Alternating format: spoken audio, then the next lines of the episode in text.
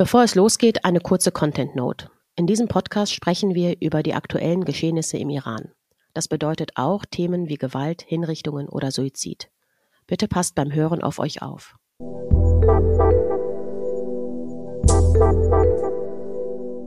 Salam Gilda June. Salam Sarah June. Robam, mir geht's gut. Ich bin wieder gesund. Physisch. Sehr gut. Corona und Karneval gehören, glaube ich, zusammen. Genau. Eine Freundin hatte mir am Freitag ein bisschen so was Süßes mitgebracht zur Aufheiterung, letzte Woche Freitag. Und meinte, die Stadt in Köln wäre wie ausgestorben und wie beim letzten Lockdown, weil offensichtlich die halbe Stadt. Weil alle krank waren. Oh Gott, ja, ich glaube, es sind wirklich alle Würde krank. Würde ich nie verstehen. Aber macht nichts.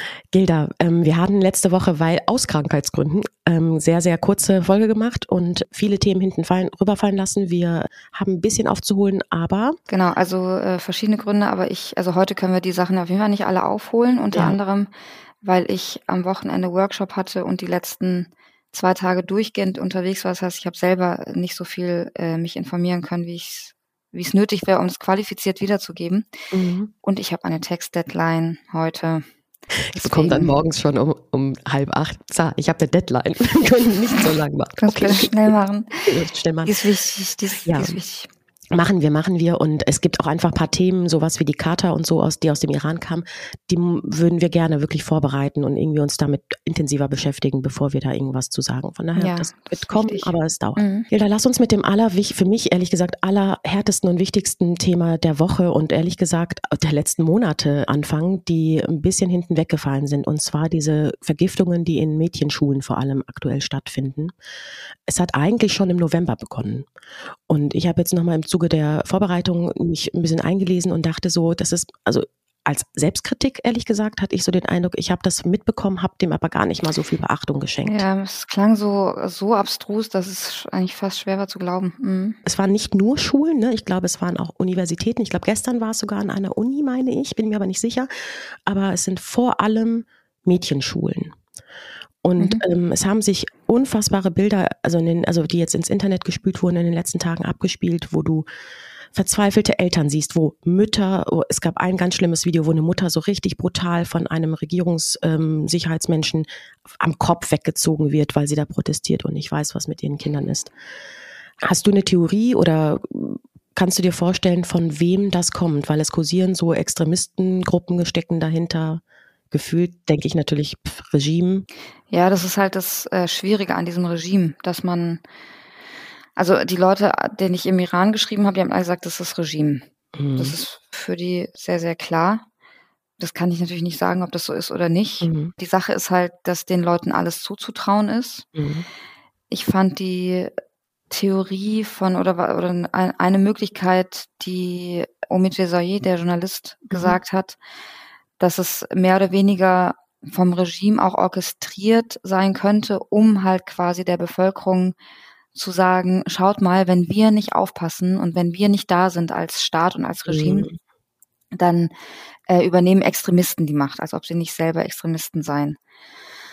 Und das Problem ist halt bei so einem Regime ist es alles möglich. Ich kann mir schwer vorstellen, dass es so eine Vergiftungsserie gibt, jetzt seit Ende November, wo nicht das Regime auf irgendeine Art und Weise involviert oder mindestens informiert ist.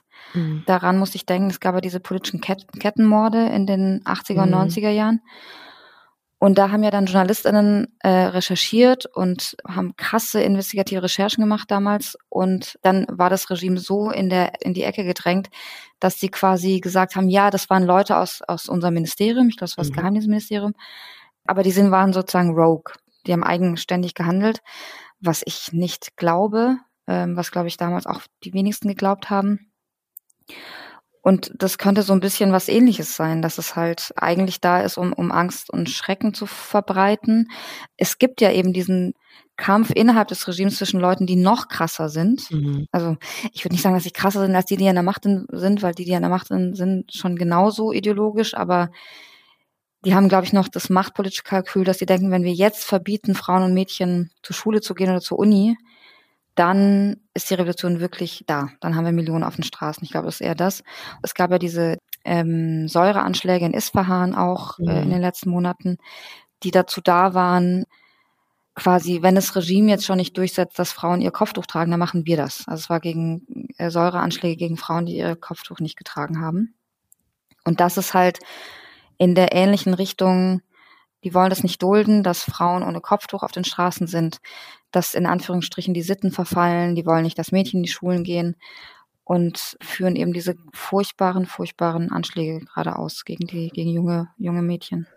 Und man muss ja auch sagen, als die Protestbewegung noch ein bisschen äh, lauter und größer war in den letzten Monaten, da gab es auch natürlich diese vielen Bilder von Mädchenschulen, also äh, Schülerinnen, die ihren Rektor da rausgehieft haben. Ne? Erinnerst du dich, wo die den rausgeworfen haben vom Schulhof und, mhm. und sie ihre Mittelfinger Genau. Mhm. Und das ist so, es fühlt sich natürlich nicht zufällig an, dass es an, an, an Mädchenschulen vor allem passiert.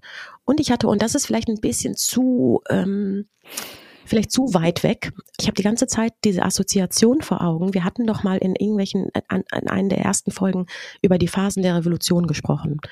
Und da hatte ich doch über 1978, 79 geredet, wo es diese Kinobrandanschläge gab.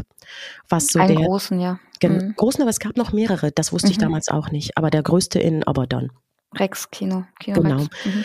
Und da weiß ich noch, erinnere ich mich, dass wir darüber sprachen, dass es diese Phasen gibt, wo es, und das war ja so ein Kipppunkt damals in den 70ern. Eigentlich war damit die Revolution besiegelt, dass die Leute auf die Straße gingen und so weiter. Ich glaube, man kann es nicht ganz vergleichen, aber ich hab, kann mich nicht davon, daran wehren, dass ich die ganze Zeit denke, das ist gerade vielleicht so ein Moment, also der ist schrecklich. Ich will gar nicht sagen, also ich finde schrecklich vorab, was alles gerade passiert, aber ob das nicht so ein Moment ist, was wieder gerade so ein Kipppunkt sein kann, wo gerade die Proteste ein bisschen abebben, dass das dazu führen wird, dass die Leute wieder total auf die Straße gehen werden und so, ne? Und noch lauter werden. Ich weiß es nicht. Irgendwie wabert mir das die ganze Zeit so im mhm. Kopf. Das weiß ich nicht, ob das jetzt dieser Punkt sein wird. In, in jedem Fall ist es ein weiteres, ich hatte ja mal das, das Beispiel gleich mit dem Reiskorn mhm. und der Waage, ein weiteres Reiskorn auf dieser Waage. Und was auch klar ist, ist, dass der Staat auf jeden Fall nicht willens ist, das aufzuklären. Was mhm. für mich auch nochmal darauf hindeutet, dass die irgendwie selber die Finger im Spiel haben. Ähm, weil die haben nicht erklärt, welche, welche Chemikalien das sind, wo die Untersuchungen stehen, wer im Verdacht ist, nichts. Also es gibt keine mhm. Informationen. Was für mich auch eher darauf hindeutet, dass entweder, dass sie es selber sind oder dass sie es nicht aufklären wollen. Und das kann natürlich schon sein, dass es, also ich meine, stell dir mal vor, du kannst deine Töchter, also das ist echt, also ich hatte gestern. Die wurden ja ins Krankenhaus eingeliefert, muss man auch dazu sagen. Das ist ja nicht ein bisschen Übelkeit oder so, sondern die haben Luftnot, die, die haben schwerste Symptome und müssen stationär behandelt werden. Ja, und ich habe gestern Abend, also Mittwochabend, gab es ein Instagram Live zwischen Düsen Tekal, Jasmin Shakiri, Mariam Klaren und Daniela Sepiri.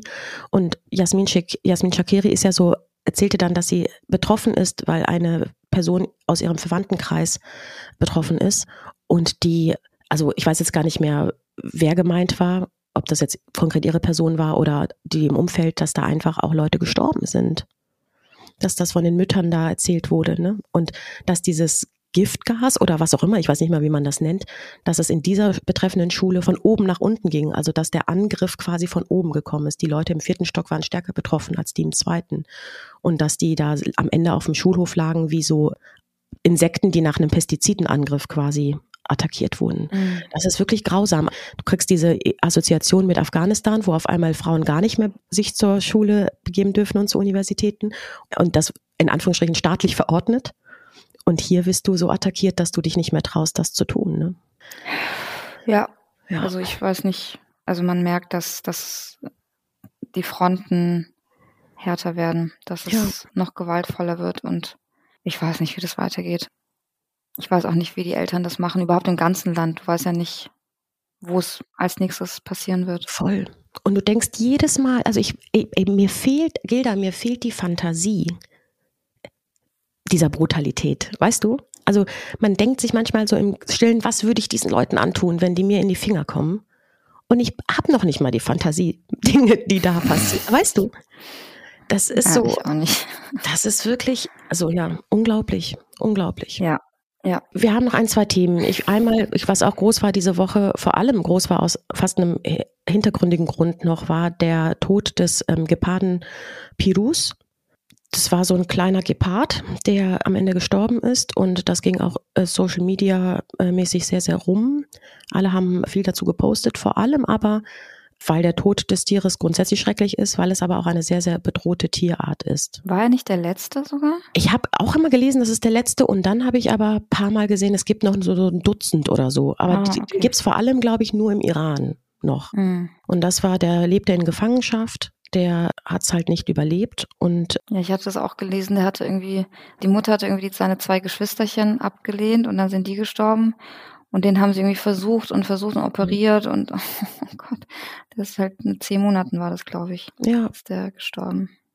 An einer Nierenerkrankung. Und daran aufgehangen ist natürlich eben die Gefangenschaft, die politische Gefangenschaft von Umweltschützern und Tierschützern, die sich eben genau um diese Dinge kümmern und die äh, seit Jahren in Gefangenschaft sind. Ne? Oder auch umgebracht wurden. Ein, einer ist ja auch getötet worden, ich weiß gerade seinen Namen nicht mehr. Müssen wir nochmal nachschauen. Mhm. Genau, und dazu gab es auch eine ganz umfangreiche Folge bei Mariam und Daniela in deren Podcast, äh, wo die darüber gesprochen haben, was wirklich so Hanebüchen ist und absurd ist, wo du denkst, ey, das sind Tierschützer und Umweltschützer und das ist für das iranische Regime Kategorie politische Gefangene.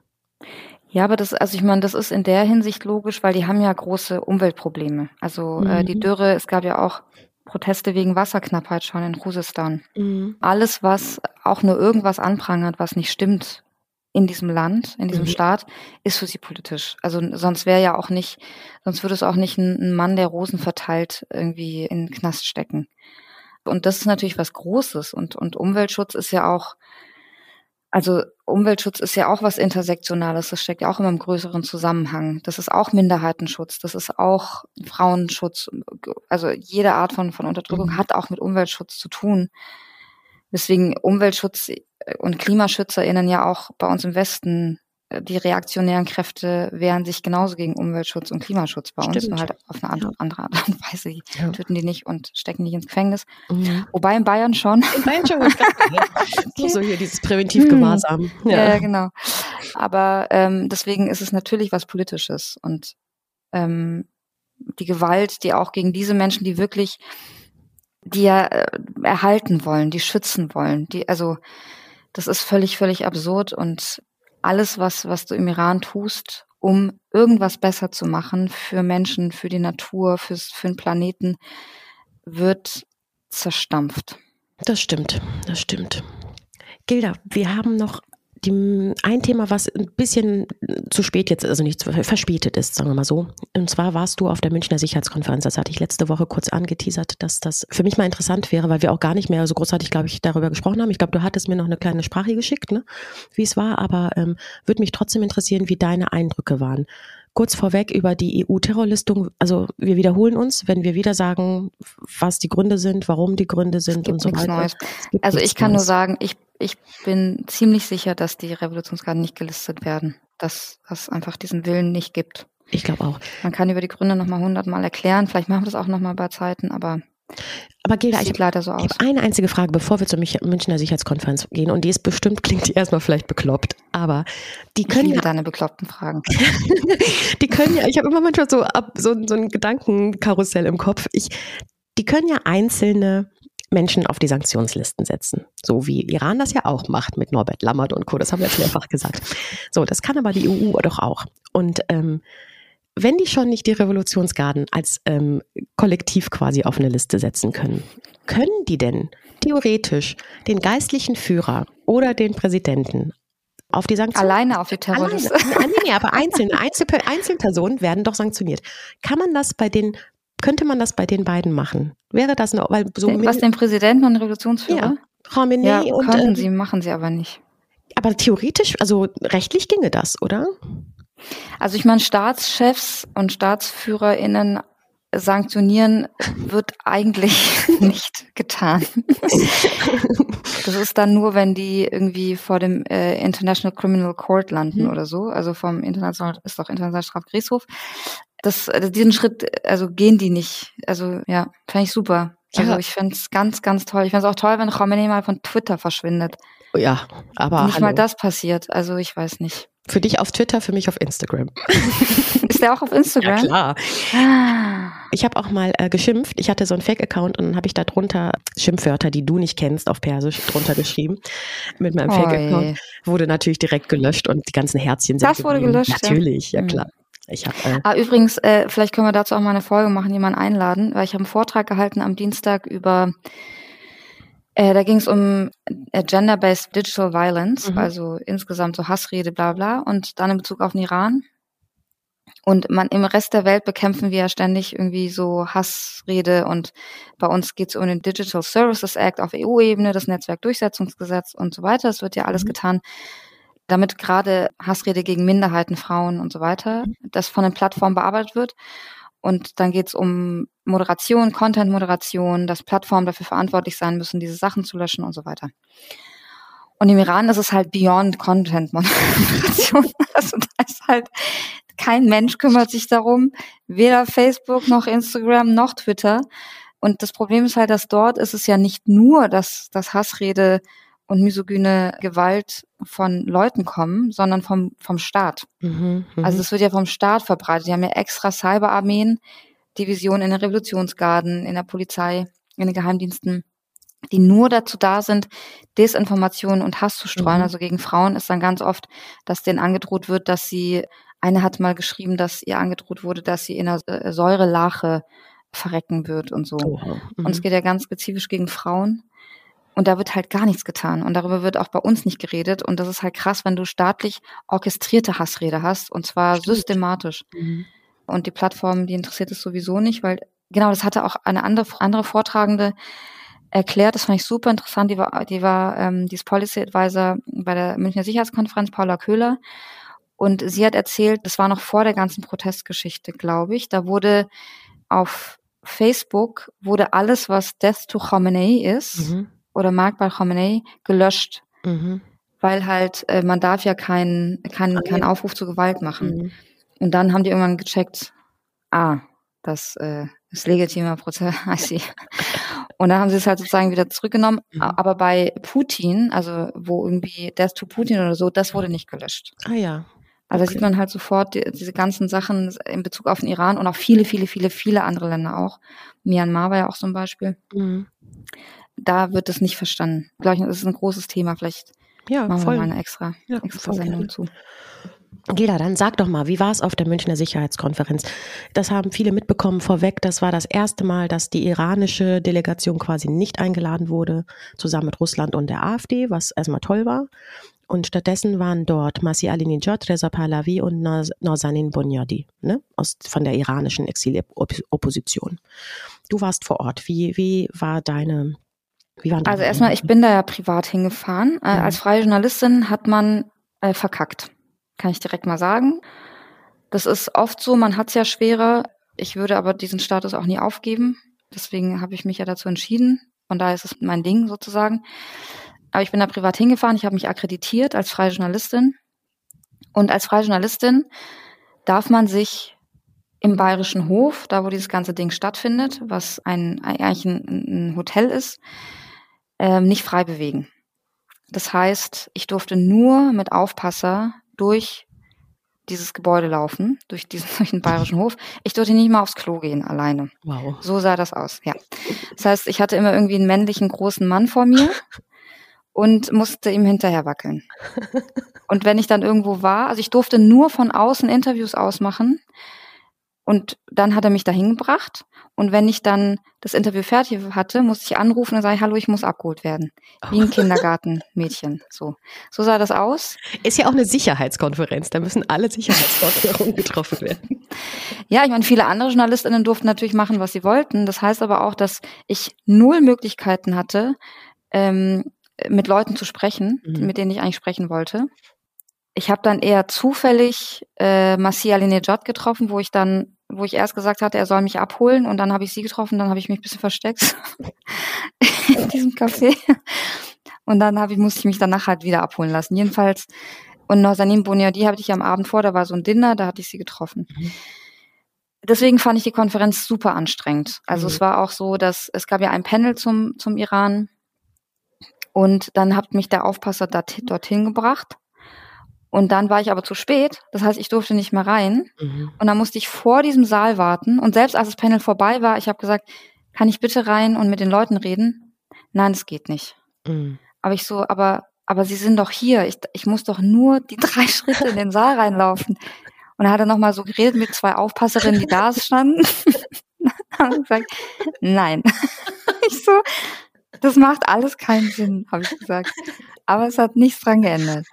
Und genau, deswegen war es wahnsinnig ärgerlich und sehr frustrierend und ich konnte quasi, ich habe diese zufälligen Gespräche geführt äh, am Abend vor mit Nazanin Bunyadi und am dann als Masih Alinejad dort im, in dem Café rumsprang quasi, aber die waren auch unter drei, die konnte ich jetzt auch nicht verwenden für irgendwelche Interviews. Und mit Hannah Neumann hatte, mich, hatte ich mich zum Interview verabredet, das hatte geklappt. Genau, also man muss sich das Ganze vorstellen, alle laufen da rum und für, also das Interessante an dieser Münchner Sicherheitskonferenz sind ja die Gespräche, die auf den Fluren stattfinden. Also da laufen ja alle auf engstem Raum das redest du dir jetzt aber auch schön, ne? Weil du nicht irgendwo rein durftest. jetzt so, du hast, du hast die, deine Zeit auf dem Flur verbracht und sagst so, das waren aber die besten. Nee, nee, die habe ich ja eben nicht machen können, weil ich ja durch die Flure nur geführt wurde. Weil ich immer so, also ich konnte ja nicht anhalten. Ich musste immer diesem, mit diesem Mann hinterherlaufen. Hat auch ein komisches Gefühl, so als kleine POC-Frau einfach die ganze Zeit einem weißen Mann hinterher zu laufen. Naja. Das, das war die Sicherheitskonferenz. Also war, war nicht cool. Mhm. Ja. Und Gilda, ganz kurz, ähm, mal abgesehen von deinen äh, traurigen persönlichen Eindrücken, die du da über dich ergehen lassen musstest, hast du das Gefühl, ja, nicht, es geht ja nicht, also natürlich war das war das unangenehm, aber es geht auch darum, dass mir halt ganz viel Verbaut. entgangen ist. Ja, ja, also ich konnte einfach, also ich konnte ja, ja, nicht frei berichten. Das hatte für mich persönlich mit Fressebreite nichts zu tun. Ich konnte ja nicht. Also ja, ja voll, voll. Aber davon mal abgesehen, ähm, hast du den Eindruck, dass diese Veranstaltung grundsätzlich und allein die Tatsache, weil die Kritik war ja schon, dass keiner der deutschen oder ähm, ja der deutschen politischen VertreterInnen mit den dreien geredet hat, ne? Oder es keine offiziellen Talks zwischen denen gab. Vielleicht haben sie ja privat danach geredet, I don't know und dass es eben nur dieses Panel gab, wenn ich es richtig verstanden habe, und darüber hinaus nicht diese offiziellen Gespräche. Findest du aber trotzdem, dass es ein großes Zeichen war, dass die überhaupt eingeladen wurden, im Kontext, dass die Leute aus der Islamischen Republik nicht eingeladen wurden? Oder war das jetzt nice, aber so richtig einen Impact wird es sowieso nicht haben? Weil ich finde immer, es hat wenigstens eine Sichtbarkeit und vielleicht bringt es trotzdem der Sache ein bisschen was, wenn halt nicht so viel. Das, das fällt mir schwer zu sagen. Das, das kann ich gar nicht beurteilen. Also klar ist es gut, dass die eingeladen wurden und nicht mhm. ähm, iranische Offizielle. Gleichzeitig, also Masih al-Nejad hat ja irgendwie äh, Macron noch auf dem Flur gekapert mhm. und mit ihm so ein, so ein Video aufgenommen. Äh, gleichzeitig, wenn es keine offiziellen Gespräche gibt, dann weiß ich nicht, wie weit die Veränderung gehen kann. Mhm. Also, und die gab es meines Wissens nach nicht. Mhm. Also, ja, deswegen, ich glaube nicht, dass es mega im, impactful war, aber kann, kann ich jetzt auch nicht wirklich beurteilen, kann ich nicht sagen, weil ich auch nicht weiß, was für Gespräche, die, die da waren, vielleicht eben abseits ja, voll. geführt haben. Ja. Na gut, Gilda, abschließend. Ähm, es, gab, äh, es gab noch tausend andere Sachen. Abdullah Hion war in Genf, durfte mit seinem schlechtesten Englisch sagen, dass der Iran voller Frauen- und Menschenrechte ist ja, auch, dass er die, dass die belgische Außenministerin getroffen hat, wirklich. Also da habe ich echt gedacht. Unglaublich. Auch die Schweizer Botschafterin hat ja, ja auch im Iran ihr blöden, also. Unglaublich. Egal. Also ich habe nur. Das heißt für mich übrigens, ich möchte es nur trotzdem festhalten, das bedeutet für mich, dass diese beiden Personen, die belgische Außenministerin, sie hat zumindest keinen Kopfdruck getragen, das war auch das höchste Gefühl gewesen, und äh, die Schweizer Botschafterin Frauenrechte und Minderheitenrechte nicht achten. Das möchte ich einfach, dass man das sagt. Das ja. ist für mich Fakt. Ja, wirklich, aber sich vorher die Haare abschneiden, ganz demonstrativ am Anfang der Proteste, weißt du? Also da habe ich echt ja. gedacht, so, oh Mann, ey. Und ich habe immer gesagt, weil ich bin ja gar nicht so in irgendwelchen politischen Lagern, ne? Ich bin ja immer, ich, ich habe immer gesagt, ich bin ja die Schweiz, jetzt kann ich das noch nicht mal mehr sagen. Ja die, die, Schweiz? Ach so, nee, also, das, kann, das kannst du schon seit 1938 nicht mehr sagen. Was meinst du, ich bin die Schweiz? die Schweiz war nie neutral, Mann. Ja, naja, ist also abschließend ähm, würde ich noch kurz sagen, also Abdullahian hat ein, also der iranische Außenminister, Abdullahian. Sein Name ist auch so blöd einfach. Wirklich, wirklich. Ach, der ist Alles an ihm ist blöd einfach. Alles Abdullahian. Kann ich Ab Abdullahian heißen? oh, hier. Der ja. hat gestern Abend, also Mittwochabend. Ach so, nichts gegen Menschen, die Abdullahian heißen. Nein. Sonst also, gibt's wieder. Es ist natürlich nur mit seinem Gesicht blöd. Sonst ist es nicht blöd mit seinem Gesicht und seiner Person. Genau, er hat gestern ein Interview gegeben der CNN und zwar der Christine Amonpour Wir haben kurz gerade vorher darüber gesprochen, wollen wir das überhaupt als Tipp geben, weil wollen wir diese ganze Regimepropaganda Müll von ihm überhaupt hören? Vorweg, Spoiler, es ist Regimepropaganda-Müll, was er von sich gibt. Es geht ungefähr 25 Minuten das Interview, aber es ist trotzdem wirklich sehenswert und lohnenswert, weil Christine Amanpour, die selber iranische Wurzeln hat, führt das Interview mit ihm auf Englisch und rasiert ihn ganz schön gut. Also die ist wirklich sehr hart und lässt nicht locker und das ist wirklich ganz interessant zu sehen. Und was ich gestern erfahren habe, ist, ähm, hatte mir irgendjemand erzählt, weiß nicht mehr wer, dass sie auch diejenige ist, die Raisi, glaube ich, interviewen wollte und er darauf bestanden hatte, dass sie ein Kopftuch trägt. Ja. Das, das war damals in New York mhm, bei der Generalversammlung. Mhm. Dann hat er das Interview abgesagt. Das wäre auch ja, ja völlig absurd. Völlig, völlig absurd. Ja, aber das Interview ist spannend. Wer möchte, kann sich das anschauen, aber mit dem Wissen und Hintergrundwissen, dass das einfach totaler Quatsch ist, was der natürlich erzählt, weil Iran ist das demokratischste Land der Welt. Alle Rechte sind die besten. Die Frauen können tun, was sie wollen. Und es ist alles natürlich immer aus USA, Israel und sonst was gesteuert. Das ist der die Zusammenfassung, was er sagt, kann man so ja, sagen. Ja, das ist, die, das ist die Zusammenfassung des Regimes. Exakt, exakt. Mir gefällt es aber trotzdem, dass da eine starke Frau sitzt und den knebelt. Das fand ich gut. Ich mag den Begriff starke Frau nicht. Nein, warum? Nein. Also, weil einfach starker Mensch oder was? Nee, weil einfach, das sage ich mal in Workshops immer, weil das ist so ein Framing, dass wenn man stark und Frau zusammenbringt, dann ist es, heißt es einfach nur, weil wir unbewusst Frau mit schwach verbinden. Weil ah, starker okay. Mann ist ja, der hat Muckis. Starker Mann ist ja nicht so einer, der irgendwie, ich weiß nicht, anders stark ist. Und starke Frau seid im Zweifel eine Frau, die alles hinkriegt, super hot aussieht, mega gut im Bett ist, drei Kinder hat, kocht, die kriegt alles hin, ohne müde zu sein. Deswegen, eine Frau ist einfach an sich stark. Ich versuche das, ich versuche das nicht zu sagen. Es rutscht mir auch manchmal raus. Ich möchte nur grundsätzlich die Anmerkung machen. In diesem Sinne, Gilda, wünsche ja. ich dir einen schönen Tag. Zwei starke Frauen sagen Tschüss. tschüss, bis bald. Ciao. Das Iran-Update ist eine Produktion der 190p. Executive Producers Saha Esler und Oliver Meske. Hosts Gilda Sahebi und Saha Esler. Redaktion und Schnitt Franziska Schill.